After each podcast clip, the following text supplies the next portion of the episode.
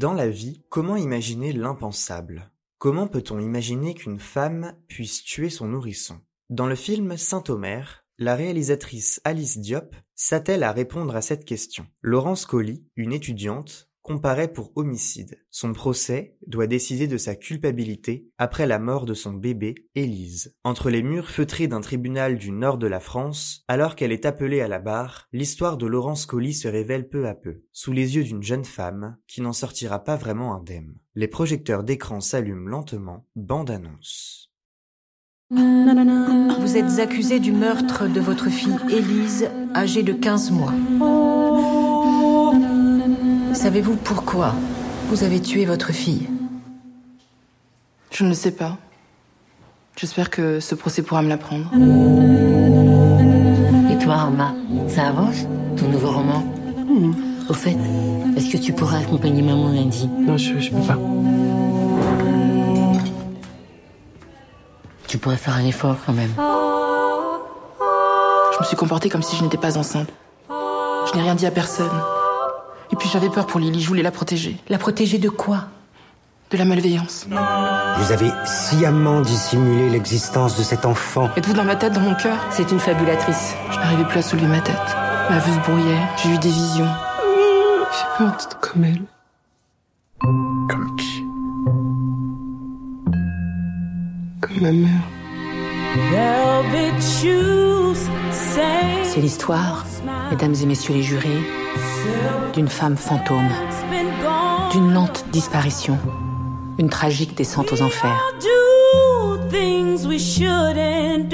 Une mère et son enfant sont ainsi imbriqués, l'un dans l'autre, de manière inextricable. C'est une femme cassée, ta mère. Elle est meurtrie par sa vie. Nous sommes quelque part toutes des monstres, mais des monstres terriblement humains. Cette histoire, ça n'a rien à voir avec toi, tu sais. Ou avec nous.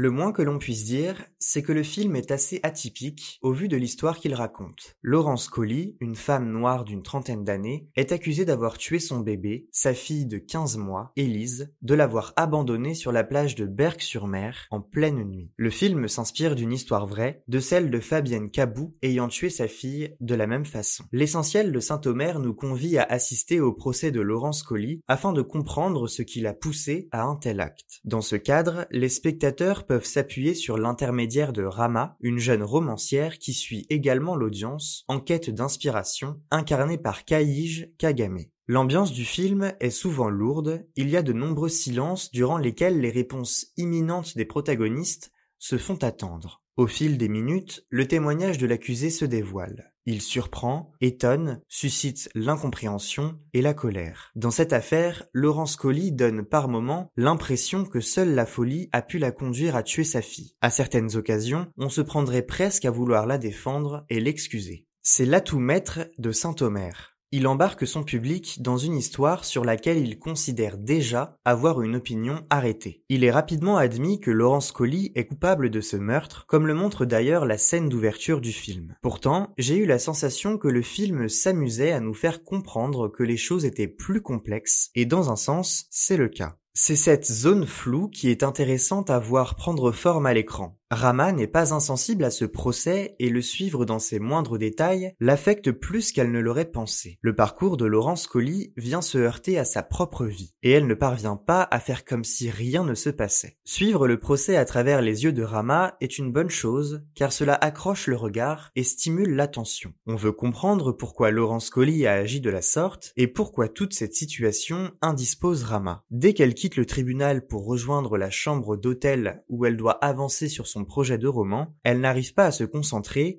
elle a des crises d'angoisse. Elle n'arrive pas à se sortir cet infanticide de la tête. C'est définitivement une bonne chose car le film comporte tout de même quelques longueurs. En dehors des scènes au tribunal où le temps passe sans que l'on s'en aperçoive vraiment, le rythme souffre d'une certaine lenteur. À mes yeux, ce problème concerne surtout les scènes où Rama est à l'écran. Son personnage n'est pas vraiment actif dans le film et passe l'essentiel de son temps à subir ce qui lui arrive. J'ai aussi eu quelques interrogations, notamment pour deviner la nature des liens qui unissent les personnages. Et par exemple, rien n'explique comment la mère de Laurence Colli, interprétée par Salimata Kamate, peut connaître Rama et partager un déjeuner avec elle au restaurant. L'intrigue secondaire impliquant la mère de Rama repose sur plusieurs retours vers le passé. Rama enfant apparaît à quelques reprises aux côtés de sa mère plus jeune. Ces scènes montrent une certaine pudeur en même temps qu'une intimité, mais leur finalité principale est de présenter toute la complexité des rapports entre Rama et sa mère. Et c'est assez réussi. On comprend que leur relation est basée sur de nombreux non-dits que Rama traîne dans sa vie d'adulte depuis son enfance. En revanche, à la fin du film, cette sous-intrigue pêche par son inconsistance. Le cœur du problème entre les deux personnages est difficilement saisissable. En étant mieux amené, il aurait pu apporter plus de matière exploitable pour le film. Au sujet des actrices, il n'y a rien à redire. Chacune joue sa partition avec justesse et efficacité. Dans le rôle de Laurence Colli, Guslagi Malanda est tout bonnement percutante. Son jeu d'actrice est aussi porté par ses répliques qui ne font pas dans la surenchère. Les dialogues sont très bien écrits et c'est aussi ce qui fonctionne avec brio dans Saint-Omer. De son côté, Kaige Kagame parvient à donner vie à une Rama fragile, tourmentée, émotive et craintive. Si je ne me suis pas vraiment attaché à son personnage, le talent de l'actrice a largement compensé. Saint-Omer peut aussi se vanter d'afficher une réelle identité artistique. Il y a un vrai travail autour de la caméra, des plans et des focales. Les trois quarts du film se déroulent à l'intérieur d'un tribunal, on a presque l'impression de suivre un huis clos, alors que l'on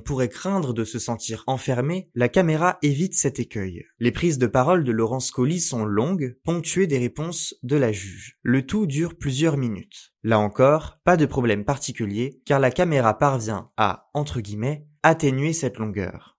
Quand Laurence Colli parle, l'objectif ne se concentre pas tout le temps sur elle, mais reste quelques secondes fixé sur les personnes qui l'écoutent avec attention. La juge, les avocats, les jurés, le public présent. L'usage habile du chant contre chant fait dire que Saint-Omer est en quelque sorte un film contemplatif. Ce qui compte davantage que les paroles des protagonistes, ce sont leurs réactions et leurs expressions sur leur visage. Et c'est justement ce qui connecte les personnages aux spectateurs. Ils sont aussi spectateurs d'un événement qui les dépasse et qu'ils ne peuvent s'expliquer. Sur ce point, une scène est assez édifiante. À la fin du film, au moment des plaidoiries de la défense, l'avocate de Laurence Colli invoque l'esprit maternel des jurés. Pour un peu plus d'impact, la caméra brise le quatrième mur. En s'adressant aux jurés, l'avocate s'adresse en fait aux spectateurs derrière l'écran. Ce regard caméra, un procédé de plus en plus fréquent au cinéma ces dernières années, doit porter l'attention du public à son maximum, car il a tout à coup l'impression de faire partie du film. Et cela fonctionne. Dans un monologue intense, l'avocate de Laurence Colli délivre une véritable ode à la maternité, le véritable thème dont il est question dans cette histoire. Car Saint-Omer est aussi un film qui se dévoue tout entier à une seule figure, celle de la femme. La femme qui souffre, celle qui ne sait expliquer ses problèmes personnels, celle qui a commis l'irréparable sans parvenir à se le justifier, celle qui, dans un saisissant paradoxe, est à la fois capable d'aimer et de tuer en même temps.